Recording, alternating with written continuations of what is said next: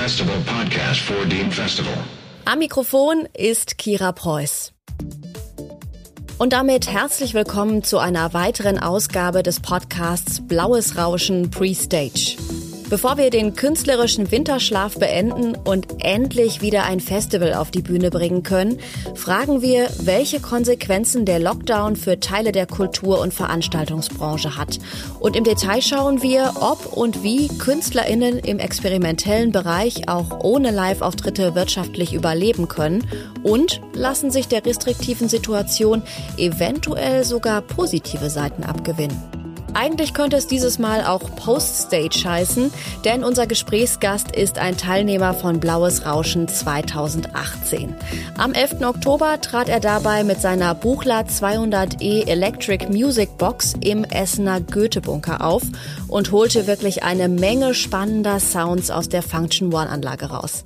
Hallo, Kai Niggemann. Ja, vielen Dank für die Einladung. Das äh, Blaue Rauschen 2018 habe ich tatsächlich noch in sehr guter Erinnerung da im Goethe-Bunker, das war schon äh, ein witziger Abend. Die Function One war natürlich eine Sache, aber das Publikum, was darauf reagiert hat, das hat schon echt auch Spaß gemacht.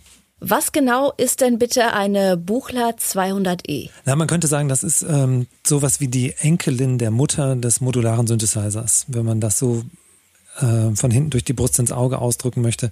Ähm, Buchler ist eigentlich der Don Buchler ein Mensch, der Erfinder des modularen Synthesizers, der in den 60er Jahren sich überlegt hat, wie ein Synthesizer aussehen könnte und ganz neue Ideen hatte, wie solche Geräte funktionieren können, was man damit machen kann.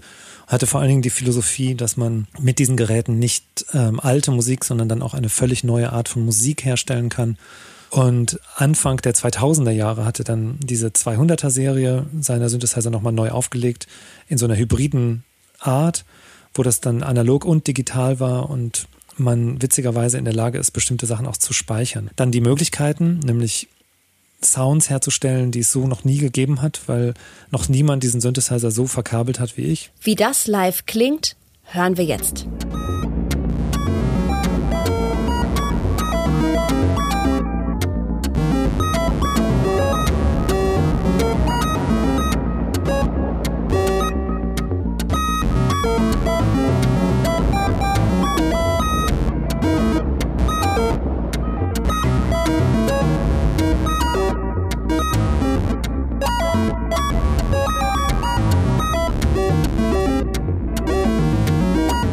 Ausschnitt von Hard Marmor, gespielt von Kai Niggemann am 11. Oktober 2018 beim Festival Blaues Rauschen im Goethe-Bunker in Essen. Kai, in den letzten Monaten konntest du deine Technik ja kaum oder gar nicht auf Bühnen aufbauen und präsentieren. Wie bist du bislang durch diese Zeit gekommen? Ja, vor allen Dingen diese Zeit, der erste Lockdown, der hat mich so als Theatermusiker und für unser Theaterlabel Paradiser Productions in so einer Phase erwischt, wo wir eigentlich eher in der Produktionsphase waren. Das war, heißt, wir machten Büroarbeit vor allen Dingen. Wir haben Anträge geschrieben und haben mit unseren potenziellen Förderern Kontakt gesucht. Und in der Zeit konnte man dann keine Vorstellung spielen. Das war für uns nicht so schlimm, weil da waren wir noch gar nicht. Ich habe dann, ähm, was die Konzerte anging, äh, viele Absagen bekommen natürlich, war viel gebucht und viele Sachen gingen nicht. Und habe dann mir irgendwann überlegt, dass diese Idee, ein Streaming einzurichten, doch eine ganz schöne ist ähm, da ging es mir gar nicht so sehr darum, jetzt vor riesigem Publikum zu spielen, sondern diese Live-Situation herzustellen. Also ich spiele live vor Publikum, nehme das eigentlich fast immer auf und ähm, extrahiere daraus dann Sachen, die sich eignen, um sie auf eine Platte zu pressen.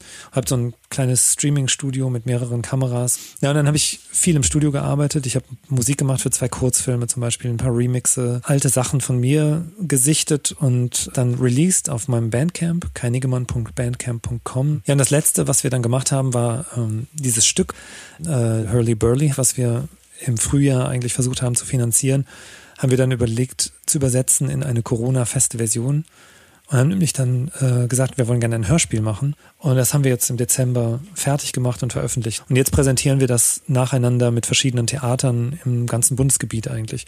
Das Pathos-Theater in München und die junge Landesbühne in Wilhelmshaven, die Comedia in Köln und so. Jetzt kommen wahrscheinlich noch einige mehr dazu. Hurley Burley erinnert mich an den Englischunterricht. Macbeth, da gab es diese drei Hexen. Welche Charaktere tauchen denn in deinem, in eurem Stück auf? Ja, ich will natürlich nicht spoilern, aber ähm, es gibt auch drei Figuren. Es sind äh, Kylie und Dor, die gerade damit beschäftigt sind, eine Radiosendung, die Radio Hurley Burley heißt, zu machen.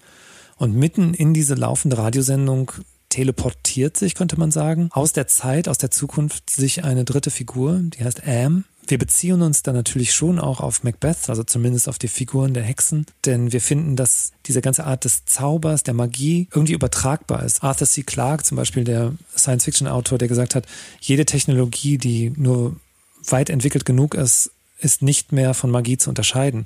Das finde ich einen ganz wichtigen Punkt. Also wenn ich so Sachen habe wie einen modularen Synthesizer oder Computer und äh, Geräte, die uns in die Lage versetzen, digitale Kunst zu machen, das ist ja für Leute, die nur 30, 40, 50, 100 Jahre von uns entfernt waren, nicht von Magie zu unterscheiden. Seid bereit dafür, dass wir eure Hilfe brauchen, wenn wir die Zukunft retten wollen. Oh, die Zukunft retten? Deshalb bist du hier. Wie? Meine Botschaft soll zu den Verbernteten durchdringen und klingen. Wir bilden eine Band und bringen die Herzen der Hard Hearts wieder zum Schwingen. Okay. Wir alle, also Kylie, ich und alle, die die zuhören. Wir sollen mit dir eine Band werden? Ja. Das habe ich verstanden. Ursprünglich bist du ja Bochumer, lebst und arbeitest jetzt in Köln. Ist das Ruhrgebiet ein guter Ort für digitale Künste? Ja, ich finde, dass eigentlich das Tolle an digitalen Künsten ist ja, dass man eigentlich sich sehr gut vernetzen kann. Man kann viel davon ausstellen online, man kann viel Kontakt aufnehmen online. Und wo man heutzutage ist, ist gar nicht mehr so relevant.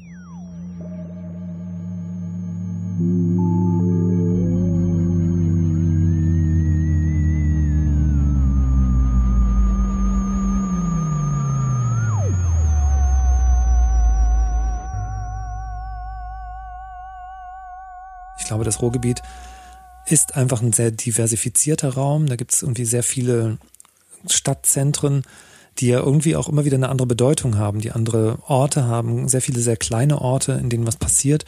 Und sowas ist unheimlich hilfreich, um bestimmte Sachen aufzuziehen auch, damit das wachsen kann und damit was entstehen kann. Und da ist das Ruhrgebiet schon sehr gut für. Wie hast du denn die bisherigen Monate wirtschaftlich stemmen können? Tatsächlich, wie gesagt, hat uns der Lockdown in der ähm, Bürophase erwischt, wo wir sowieso eigentlich Vorleistung machen mussten. Ähm, da war das gar nicht so schlimm. Dann kamen relativ schnell so Support-Sachen, die für uns ganz gut waren, nämlich ein Stipendium vom Landesbüro für Darstellende Künste. Das waren erstmal 7000 Euro pro Person. Und ähm, das ist ziemlich gut, weil es uns so ein, die Forschung ermöglicht hat an bestimmten Themen. Und genauso gab es ein anderes Stipendium vom Fonds Darstellende Künste. Das ist eine Bundeseinrichtung, Bundesgeld über 5000 Euro pro Person, die wir dann auch bekommen haben. Dann kam äh, die genannte Förderung für unser Hörspiel Hurley Burley, die uns dann ermöglicht hat, aus diesem, Hörsp aus diesem geplanten Theaterstück ein Hörspiel zu machen. Da gibt's ganz viele Programme, die immer wieder aufgelegt werden, die dafür da sind, dass wir einfach weitermachen können.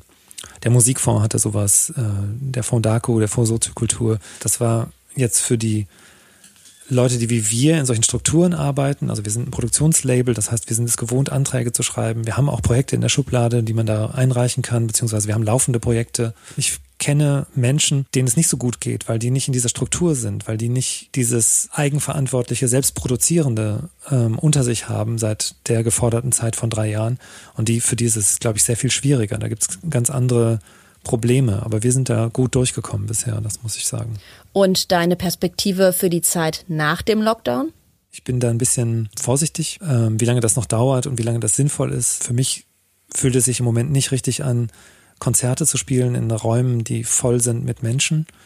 Das ist mir einfach zu riskant für alle Beteiligten. Also bis dahin geht es, glaube ich, erstmal darum, alternative Medien zu erschließen und neue Formen von Theater und Musik zu machen. Eine andere Frage ist dann, was passiert äh, mit den ganzen Projekten, die jetzt sozusagen nachgearbeitet werden sollen. Es gibt ja viele Termine, die auf später verschoben sind und dieses später, da wird es sich ganz schön knubbeln, glaube ich, dass die Veranstaltungsorte werden sehr, sehr voll sein. Ich glaube, das wird noch richtig schwierig sein dann in 2022, weil es einfach wahnsinnig dicht gedrängelt sein wird. Und dann wird es das gleiche Überangebot, was es jetzt digital gibt, wird es dann, glaube ich, analog geben. Und das wird auch nicht leichter. Weder für Publikum noch für die Veranstalterinnen und Veranstalter. Vielen Dank, Kai, für dieses Gespräch. In den Show Notes verlinken wir zu Infos über Kai und auch zum Projekt Hurly Burly. Danke fürs Zuhören und bis zum nächsten Mal.